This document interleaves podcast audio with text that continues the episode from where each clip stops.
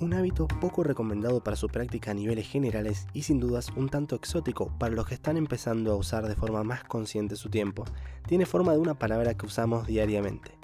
No pasamos ni un solo día de nuestra vida sin usar esta palabra desde que tenemos uso de razón. Es una palabra que ayuda o perjudica a quien la pronuncia, de acuerdo al nivel de conciencia que tenga de sus implicancias. Hoy te enseñaré a decir algo que ya sabes decir, pero que probablemente no estés diciendo bien. En el episodio de hoy te enseñaré a decir que no. Bienvenidos al podcast de Emprender y Evangelizar. Mi nombre es Maxi Ordinas y soy el encargado de hacer de este espacio un lugar para que tu negocio pueda crecer y lo haga santamente. Este es el episodio número 17, titulado Necesitas aprender a decir que no porque no sabes hacerlo. Todos sabemos decir que no, así como todos sabemos decir que sí. Lo hacemos a diario. Pero profundicemos un poco más a partir de la siguiente reflexión. Cada vez que decimos sí a algo, decimos que no a todo lo demás. Por ejemplo, si aceptamos una invitación a ir a tomar un helado, estamos diciendo que no a la posibilidad de dedicar ese tiempo a practicar algún instrumento musical. Todo el tiempo estamos diciendo que no. En ese sentido, decimos más veces que no que las que decimos que sí durante nuestro día. El quid de la cuestión está en poder distinguir y ejecutar los no adecuados, que nos liberen de las tareas que no son importantes, es decir, que no aportan a nuestros objetivos de vida. Dedicarse a hacer cosas importantes, cuadrante 2, es posible en la medida que dispongamos de tiempo para hacerlo. Y al principio, los cuadrantes 3 y 4 son los lugares donde sacaremos el tiempo que necesitamos para dedicar al cuadrante 2. Dicho en castellano, eso quiere decir que solo en la medida en que dediquemos tiempo a construir un emprendimiento que evangelice, tendremos un emprendimiento que evangeliza, por ejemplo. Crear tiempo no es tarea sencilla. Hay que ser Dios para lograr tal cosa. Nosotros como humanos podemos usarlo de tal manera que nos rinda más. No eliminar las tareas que nos hacen perder el tiempo o que están al servicio de las prioridades de otro, como una llamada de relativa urgencia, nos hacen entrar en el dilema falso de la justificación reactiva.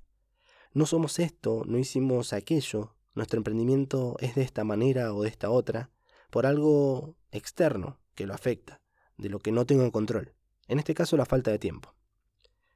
Hay hábitos muy internalizados dentro de todos, que dificultan el decir que no.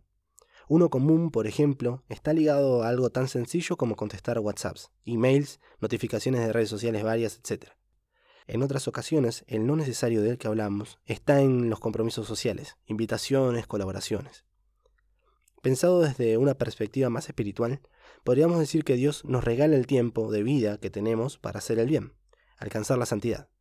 Nosotros, en búsqueda de cumplir esa misión, dedicamos tiempo a tareas buenas. Eso es bueno, justamente, pero no suficiente.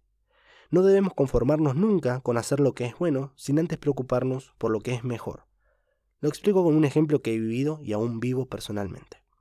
Emprender y evangelizar es un emprendimiento que además encarna un fin apostólico específico un fin apostólico en el que mi persona se desarrolla de forma plena, un fin apostólico donde encuentro la respuesta al llamado a la santidad que Dios me hace, un fin apostólico que es el servicio a los demás a partir de los talentos que Dios me regaló.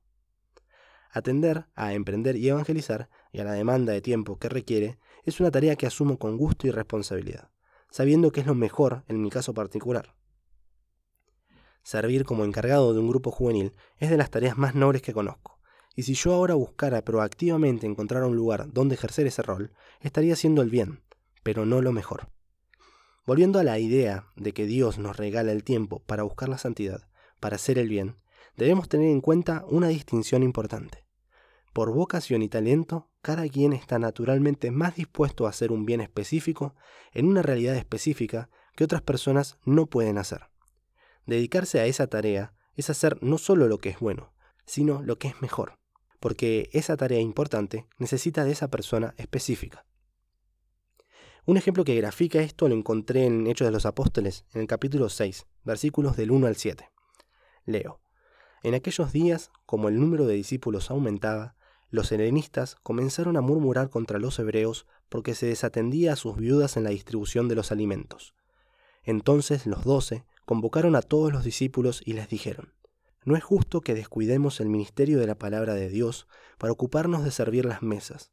Es preferible, hermanos, que busquen entre ustedes a siete hombres de buena fama, llenos del Espíritu Santo y de sabiduría, y nosotros les encargaremos esta tarea. De esa manera podremos dedicarnos a la oración y al ministerio de la palabra.